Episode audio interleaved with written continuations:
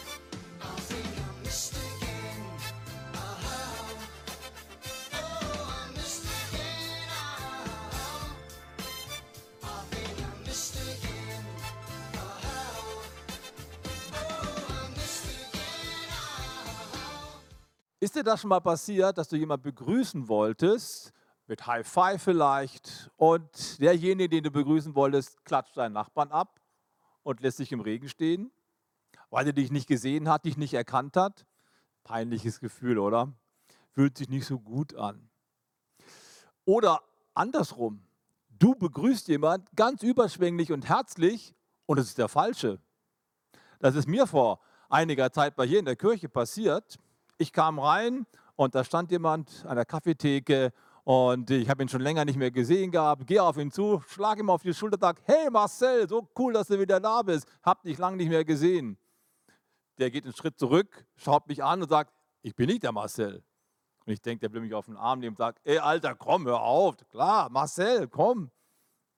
Dann kommt ein Dritter dazu und sagt: Nee, nee, das ist wirklich nicht der Marcel. Das ist dein Zwillingsbruder. Der ist heute mal zu Besuch da. Das war peinlich, vor allen Dingen, weil der sonst nie in eine Kirche ging und seitdem ist er auch nie wieder gekommen.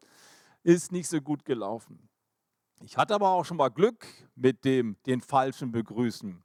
Vor vielen Jahren war ich mal in Argentinien mit meinem damaligen Co-Pastor und in Argentinien wohnte damals eine Tante von Febe, die mit ihrer Schwester gemeinsam eine Schule aufgebaut hatte mit mehreren hundert Schülern und ich sollte sie besuchen und sie grüßen. Und das war auch schon angekündigt. Nach langem Suchen haben wir sie auch gefunden in Buenos Aires und mein Co-Pastor Ivan erklärt, naja, Deutschland, Alemannia, Bernardo und so. Und bevor er das zu Ende bringt, stürzen die beiden Frauen sich auf ihn, knutschen ihn ab und schütteln ihn und sagen, oh, Bernardo, wie schön. Bis der wieder Luft holen kann, hat es eine Weile gedauert. Und dann sagt er, ich bin gar nicht der Bernardo, das ist der Bernardo, ich bin Ivan. Gott sei Dank hatte sich ihre Begeisterung schon wieder ein bisschen gelegt und ich bin mit dem Handshake davon gekommen. Herzlich willkommen zum dritten Teil oder zum letzten Teil unserer Predigtreihe Liebe ist. Heute spreche ich über das Thema Liebe umarmt. Damit möchten wir zum Ausdruck bringen, dass das Evangelium im Wesen eine Glaubenserfahrung ist, die mit Nähe zu tun hat. Beim Glauben an Jesus Christus geht es nicht nur und nicht zuallererst um das Fürwahrhalten von Wahrheiten, sondern das in Beziehung kommen mit dem Gott, der uns geschaffen hat und dem wir davongelaufen sind. Evangelium bedeutet zurückkommen, nach Hause kommen, willkommen zu Hause, wieder zum Ursprung des Seins zurückzukehren und in Harmonie zu kommen mit dem Schöpfer. Und das hat was mit Begrüßung zu tun, etwas mit Willkommen zu tun.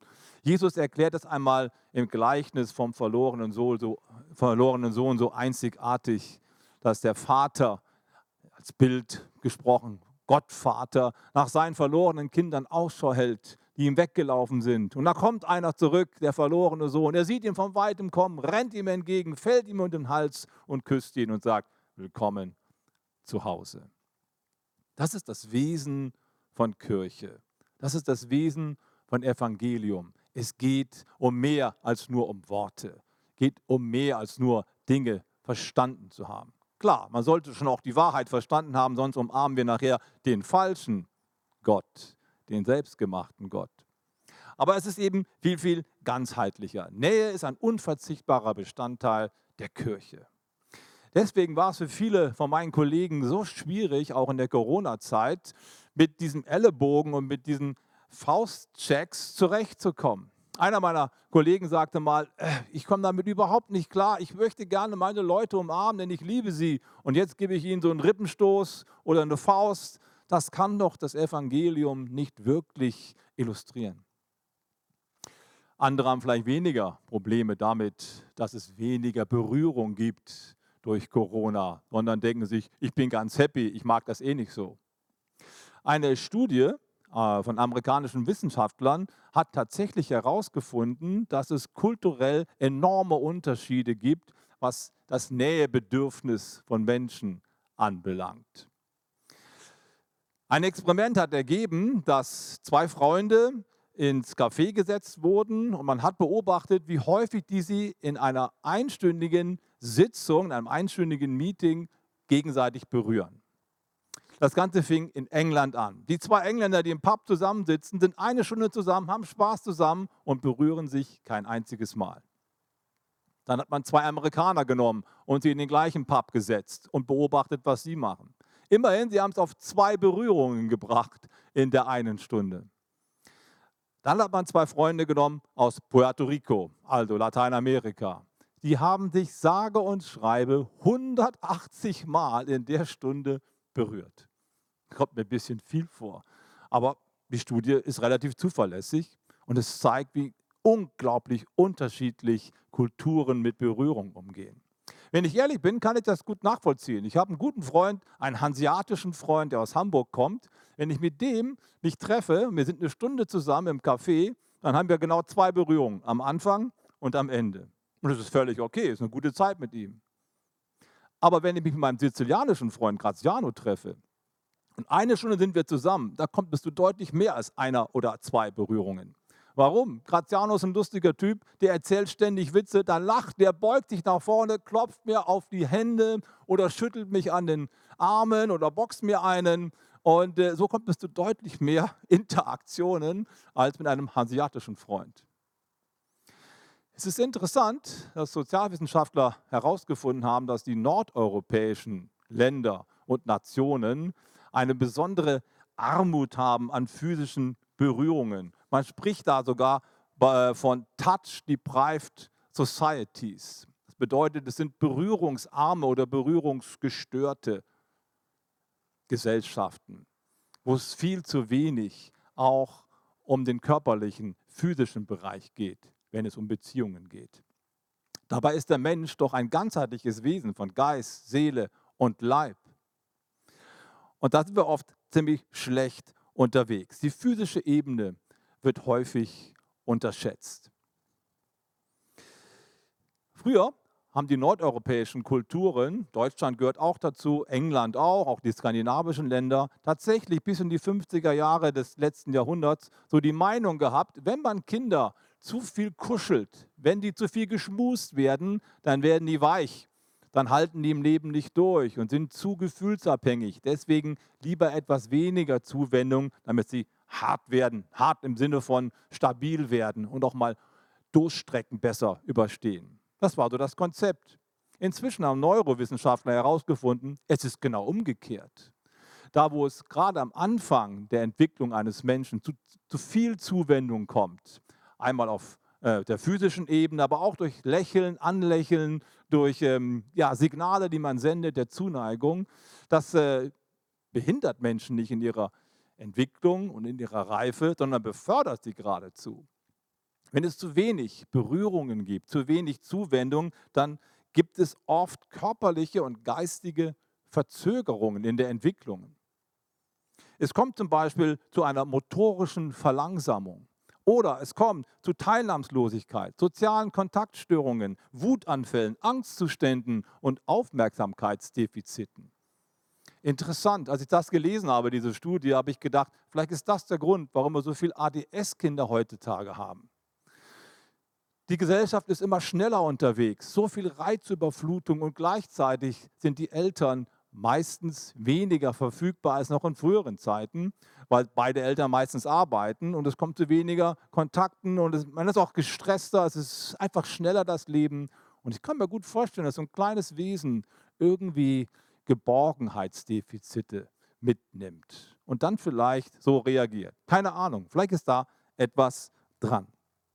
In dieser Studie, von der ich eben erzählt habe, wird auch herausgearbeitet, dass es in der Haut Sensoren gibt, die quasi dem Hirn eine, ein Signal senden, wenn jemand sie anfasst. Also über die Berührung auf der Haut werden Dinge als Boten ins Gehirn gesendet, in eine Region des Gehirns, die verantwortlich ist für Empathie und für Mitleidsfähigkeit. Interessant. Und diese, diese, diese, dieses Signal, was da weitergeleitet wird, sagt, hallo Körper, jetzt werden Emotionen, jetzt werden Gefühle gezeigt, die ich aufnehme. Dass der Mensch das ganzheitlich versteht und auch zu deuten weiß, hat dann ein weiteres Experiment gezeigt. Man hat äh, eine Mauer aufgebaut und ein Loch durch die Mauer äh, gemacht und dann hat sich die eine Person, der eine Proband quasi dahingesetzt, direkt an die Mauer und hat seinen Arm durch das Loch durchgestreckt. Auf der anderen Seite der, anderen Seite der Wand war der Proband, Proband Nummer zwei und sollte jetzt gewisse Gefühle durch Berührung zum Ausdruck bringen. Also stell dir mal vor, du streckst deine Hand durch so ein Loch durch und auf der anderen Seite, du siehst sie nicht, ist eine Person, die jetzt irgendwelche Gefühle vermitteln soll. Zum Beispiel Liebe. Naja, ich könnte mir vorstellen, dass die Person auf der anderen Seite vielleicht anfängt, den Arm abzuküssen. Und dann soll derjenige auf der anderen Seite sagen, was für ein Gefühl wird gerade durch Berührung vermittelt? Liebe, kann ich mir ganz gut vorstellen. Jedenfalls, in 60 Prozent der Fälle, die beobachtet wurden, hat der Proband Nummer 1, der seinen Arm da durchgestreckt hat, beim ersten Moment, beim erst, bei der ersten Berührung herausgefunden, welches Gefühl vermittelt werden sollte. 60 Prozent. Das ist eine relativ hohe Trefferquote, finde ich, ohne Worte.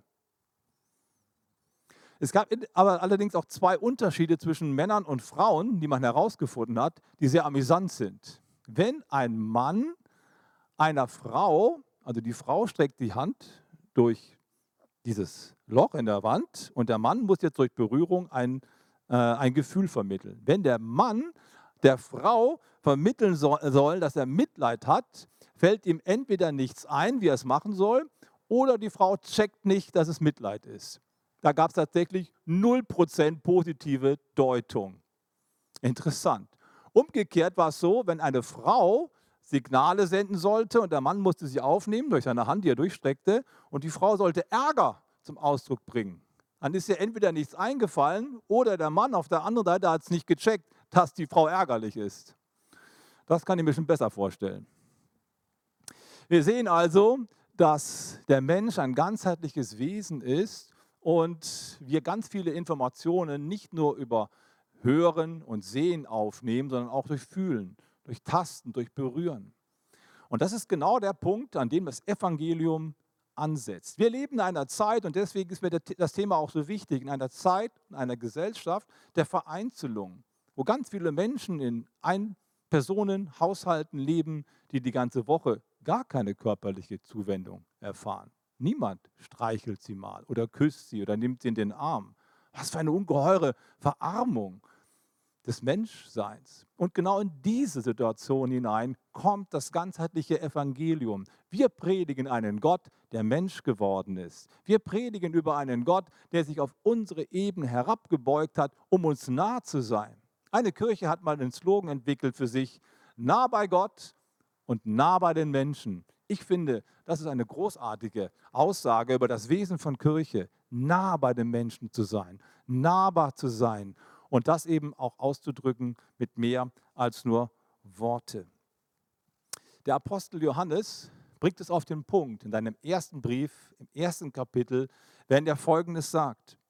Was von Anfang an war, was wir gehört haben, was wir gesehen haben in unseren Augen, was wir betrachtet haben und unsere Hände betastet haben vom Wort des Lebens.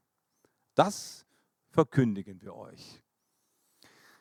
Darum geht es. Das Evangelium ist nicht nur eine Wortbotschaft, nicht nur eine Hörbotschaft, sondern auch eine Fühlbotschaft, weil Gott uns nahe gekommen ist.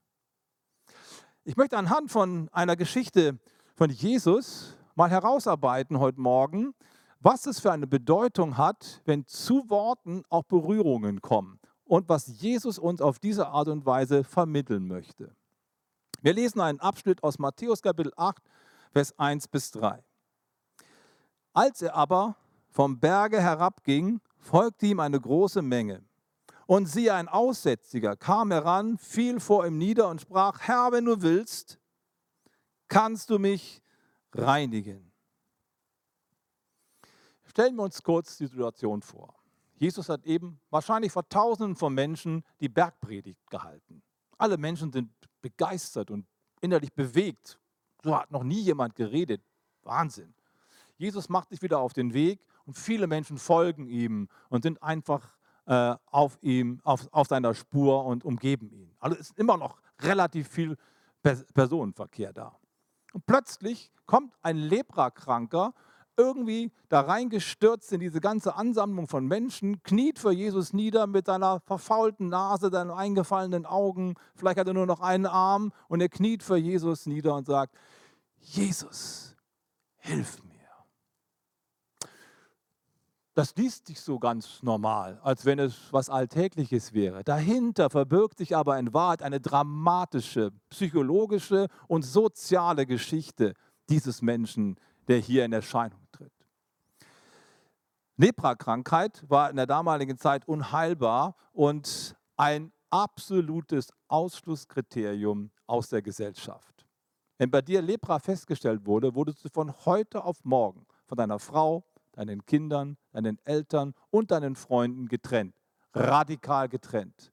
Du kamst in irgendwo in irgendeine Siedlung von Leprakranken, die in Höhlen gewohnt haben, irgendwo da draußen, außerhalb der Ortschaften. Und so ist es diesem Mann irgendwann mal gegangen. Diagnose Lepra. Raus. Weg mit dir. Verschwinde. Und ich sehe ihn vor mir, wie er der Stadt den Rücken kehrt und so langsam zu diesen Höhlen wandert, wo diese Menschen sind, die keine Hände mehr haben. Das Gesicht ist von, schon zerfressen von Lepra.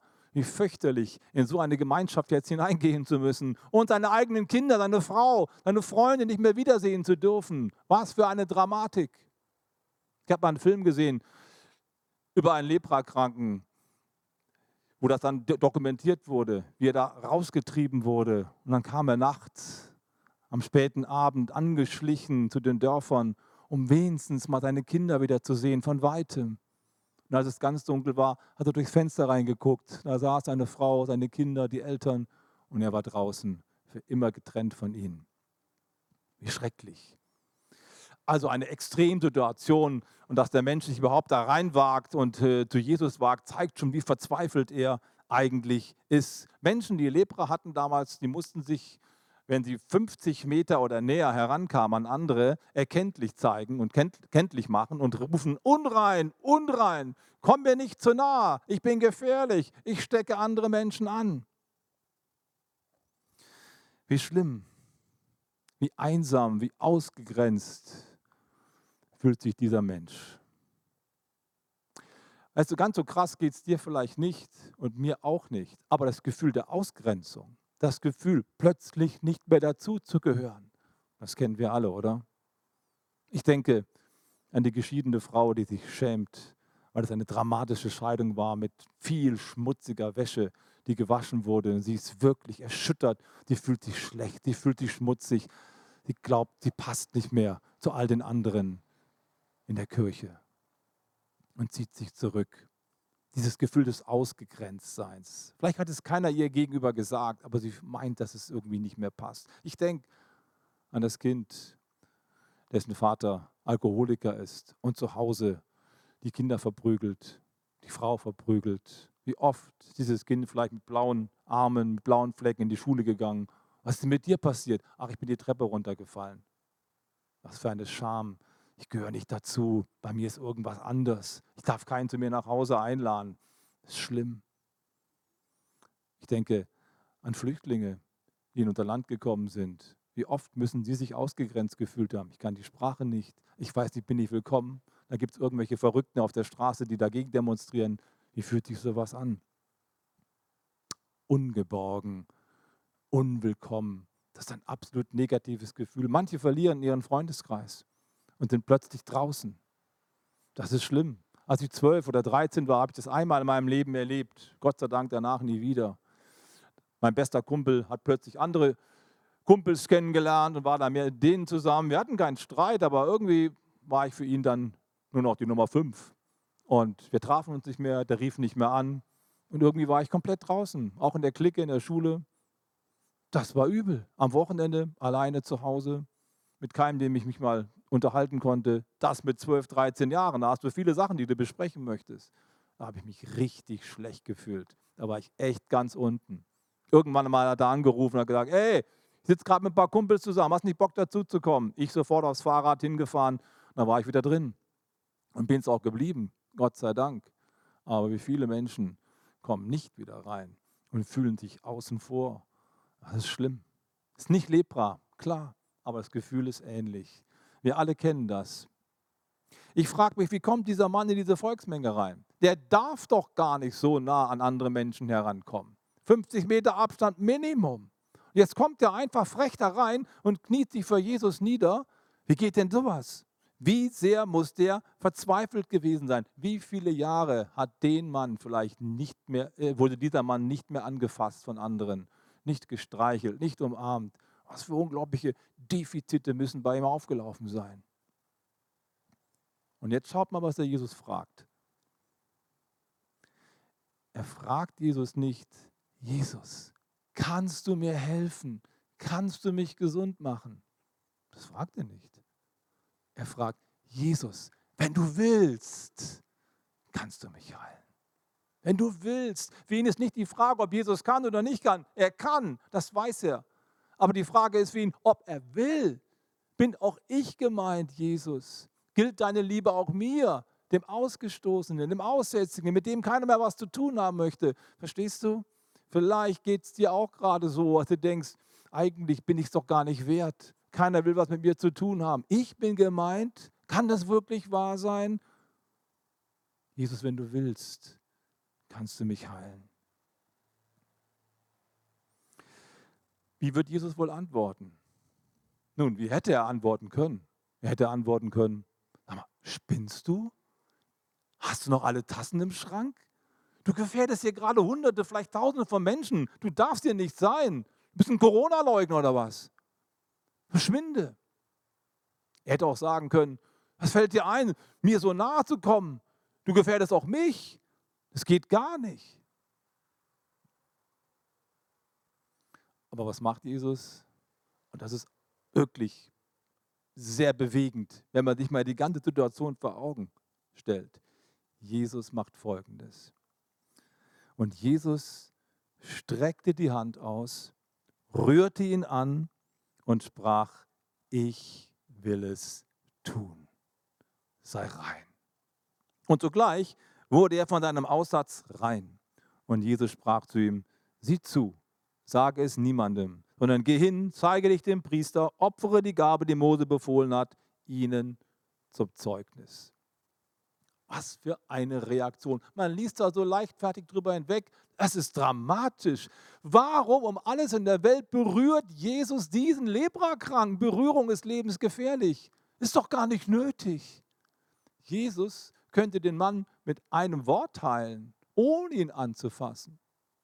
In der nächsten Geschichte, die direkt darauf folgt, macht er es gerade so. Ein römischer Hauptmann kommt und sagt, ja, weißt du, mein, mein, mein Diener, der liegt krank zu Hause und ich möchte dich bitten, dass du in mein Haus kommst. Und Jesus sagt, weißt du was, geh nach Hause, der ist schon geheilt. So quasi über die Entfernung. Ja, wieso? Wie soll das denn funktionieren? Jesus sagt, er ist geheilt, glaub mir. Wir gehen noch eine Weile miteinander, da kommt der Bote und sagt, stell dir vor, dein Diener ist gesund geworden. Jesus kann auch ohne zu berühren Menschen heilen. Also wenn nicht hier, wo dann? Hätte er lieber eine Fernheilung gewählt, oder? Und das Zweite ist, wann berührt Jesus den Kranken? Nachdem er ihn geheilt hat oder bevor er ihn geheilt hat? Ja, bevor er ihn geheilt hat. Warum macht das Jesus? Es ist gar nicht nötig. Und das ist genau der Punkt, über den ich spreche. Liebe umarmt. Liebe ist nahbar. Liebe wendet, wendet sich zu, zeigt viel mehr als gute Worte, zeigt ein Willkommen. Als Jesus seine Hände auf die kaputten Stummel dieses Mannes drauflegt, da ist die halbe Heilung schon passiert. Denn dieser Mann hat seit Jahren keine Berührung mehr erlebt, aber Jesus berührt ihn, als er noch krank ist und macht ihm damit deutlich, du bist willkommen. Herzlich willkommen. Du kannst wieder in dein Leben zurück. Es ist so viel mehr als nur eine medizinische Heilung, die hier stattfindet. Hier findet eine ganzheitliche Zuwendung Gottes zum Menschen statt, die ihn wieder zurückbringt ins Leben. Wie viel innere Heilung ist allein dadurch schon passiert, dass Jesus die Hände auf diese verkrüppelten Hände des Aussätzigen legt? Weißt du, manche Dinge kann man einfach nicht nur mit Worten ausdrücken. Vor vielen Jahren war ich mal in Indien und habe dort einen Slum besucht, weil wir dort eine äh, Preschool-Arbeit starten wollten. Du glaubst nicht, was da für Kinder rumlaufen. Verdreckt, verlaust, nicht gewaschen, die Nase verrotzt. Die sehen sehr, sehr unappetitlich aus, diese Kinder, obwohl es auch nur ganz süße Kinder eigentlich sind. Aber ehrlich gesagt, hast du da kein Empfinden, ich möchte mal einen von denen drücken. Meinem Kollegen Walter Heidenreich ging es auch so, als er vor ein paar Jahren mal einen Slum besuchte. Da kam so ein kleines Mädchen, freudestrahlend auf ihn losgerannt. Solche Haare, verrotzte Nase, sah ganz, ganz wüst aus. Und er dachte sich, oh, no way, das geht gar nicht. Wollte sich abwenden. Und in dem Augenblick, wo er sich abwenden will, hört er eine Stimme. Walter, wenn du dieses Mädchen nicht auffängst, fängst du mich nicht auf. Und dann hat dieses Mädchen aufgefangen, weil er wusste, es geht um mehr als nur Worte, Verpflegung und irgendwie verbal kommunizierte Zuneigung. Nein, manche Dinge kann man nur ausdrücken, indem man anfasst, indem man berührt, indem man sich zugänglich zeigt. Und genau das ist das, was das Evangelium uns zum Ausdruck bringen möchte. Es ist mehr als nur ein gutes Wort, mehr als eine Idee, an die wir glauben. Es ist das Nachhausekommen des Menschen, weil Evangelium bedeutet Willkommen zu Hause. Da steht der Vater an der Tür und hält Ausschau nach dir. Es geht nicht so sehr darum, irgendwelche Wahrheiten zu begreifen. Es geht darum, eine zerbrochene Beziehung zu heilen wieder anzukommen, wieder nach Hause zu kommen. Das ist so, so wichtig. Kirche muss der Ort sein, die in der Lage ist, der in der Lage ist, diese ganzheitliche Zuwendung Gottes zum Menschen auch zu illustrieren und auszudrücken. Deswegen braucht es eine Art des Willkommens, die mehr ist als nur ein Kaffee trinken und Handshake.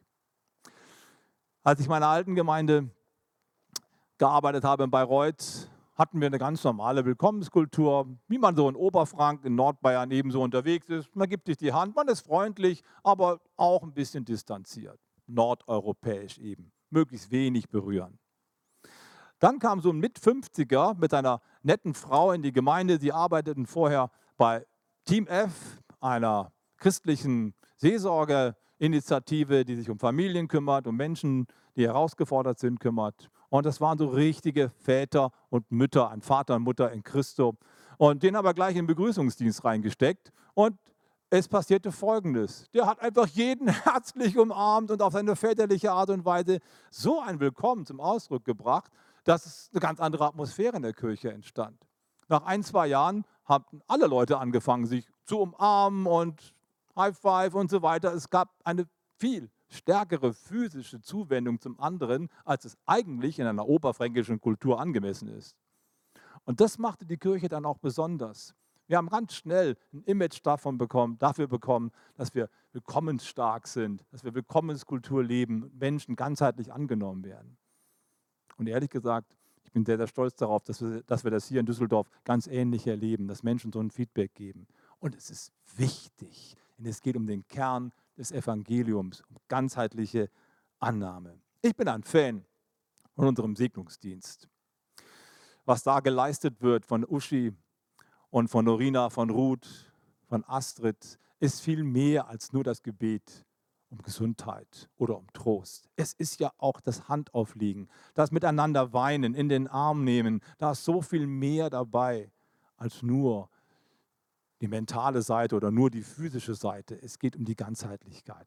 Es ist großartig, dass wir solche Dienste haben, denn das ist schon die halbe Heilung. Nein, es geht jetzt nicht darum, dass wir alle Menschen sofort ab heute pausenlos umarmen und ihnen zu nahe treten. Das möchte ich nicht zum Ausdruck bringen. Aber ich möchte deutlich machen, und damit komme ich zum Schluss, dass es beim Evangelium um mehr geht, als einer Wahrheit zuzustimmen. Es geht darum, dass Menschen zurückkommen nach Hause.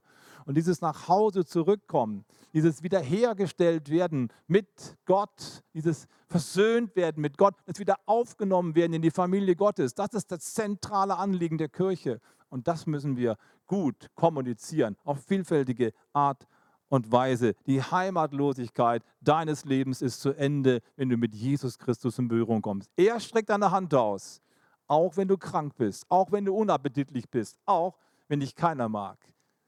er streckt die Hand aus, nicht nachdem er dich geheilt hat und angenommen hat, sondern schon davor. Im Buch Hosea einem alttestamentlichen Propheten heißt es einmal, ich habe den ganzen Tag meine Hände ausgestreckt nach einem Volk, das meinen Namen nicht anruft. Gott streckt sich aus mit deinen Händen und lädt dich ein.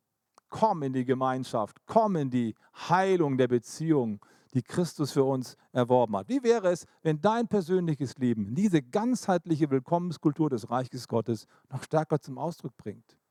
Ich möchte dich herausfordern, in der nächsten Woche mal darüber nachzudenken, wie du ganzheitlicher, entschiedener noch Liebe zum Ausdruck bringen kannst. Liebe umarmt. Liebe ist nahbar. Liebe öffnet sich für den anderen, nicht nur verbal. Strahl das Willkommen Gottes aus durch dein ganzes Leben. Was kann da alles in Bewegung gesetzt werden? Davon träume ich. Willkommen zu Hause so muss sich Kirche anfühlen, wenn sie Kirche des vollen Evangeliums ist. Liebe umarmt. Wollen wir gemeinsam beten und diesen Gott, der uns umarmt, gemeinsam feiern im Gebet und ihn ranlassen an uns? Jesus, danke dafür, dass du Mensch geworden bist. Du wolltest uns nah sein. Du hast dich anfassen lassen, so wie es Johannes sagt, was wir betastet haben in unseren Händen das verkündigen wir euch. Danke, Herr, dass du auch uns deine Hand entgegenstreckst, dass wir dich anfassen dürfen. Da fließt Kraft der Heilung für, für, den, für, für den äußeren Menschen, aber auch für den inneren Menschen. Und ich bete, dass es gerade jetzt in diesem Augenblick geschieht, dass Menschen sich auf deine ausgestreckte Hand einlassen und sich von dir berühren lassen. Gerade jetzt in diesem Augenblick. Ich mache dir Mut, deine Hand in Gottes Hand zu legen, dein Leben ihm anzuvertrauen und dich von ihm erfüllen zu lassen, um nach Hause zu kommen.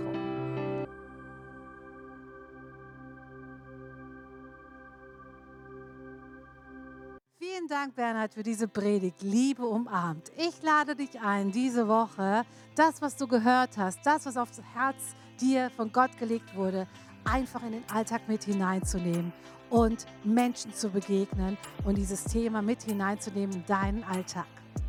Ich freue mich jetzt sehr, dass wir euch einladen dürfen zu unseren Kleingruppen. Kleingruppen ist der Ort, wo du Menschen begegnen kannst, wo du Beziehungen aufbauen kannst und wo du Rat und Tat Menschen hast, die dir damit an der Seite stehen. Ich lade dich ganz herzlich ein, wenn du noch keine Kleingruppe hast, dann geh auf unsere Webseite und schau dir unser Angebot an und entscheide dich für eine Gruppe. Wir heißen dich herzlich willkommen und würden uns freuen, dich kennenzulernen. Wir haben in den nächsten Wochen zwei richtig große Highlights. Kommenden Sonntag feiern wir wieder Taufe. Taufe ist ein großes Fest im Himmel und auch bei uns hier im CCD, wenn Menschen Ja zu Jesus gesagt haben und ihr komplettes Leben ihm weihen wollen. Wir werden kommenden Sonntag nach dem zweiten Gottesdienst gemeinsam an den Rhein feiern, nach, äh, fahren nach Himmelgeist und dort gemeinsam Taufe feiern. Bis um Viertel vor zwei wollen wir uns dort auf dem Parkplatz treffen und dann gemeinsam an die Stelle gehen, wo wir die Taufe feiern. Wenn du dabei sein möchtest, und ich lade dich herzlich dazu ein, geh auf unsere Website und melde dich für dieses Ereignis an. Und weiter geht es. Am 1. Juli haben wir unsere letzte Team Night vor den Sommerferien. Um 19.30 Uhr hier live im CCD wollen wir uns treffen, wollen wir gemeinsam nach vorne schauen, auf das, was Gott uns aufs Herz gelegt hat, auf das, was die nächsten Schritte sein werden, auch nach den Sommerferien.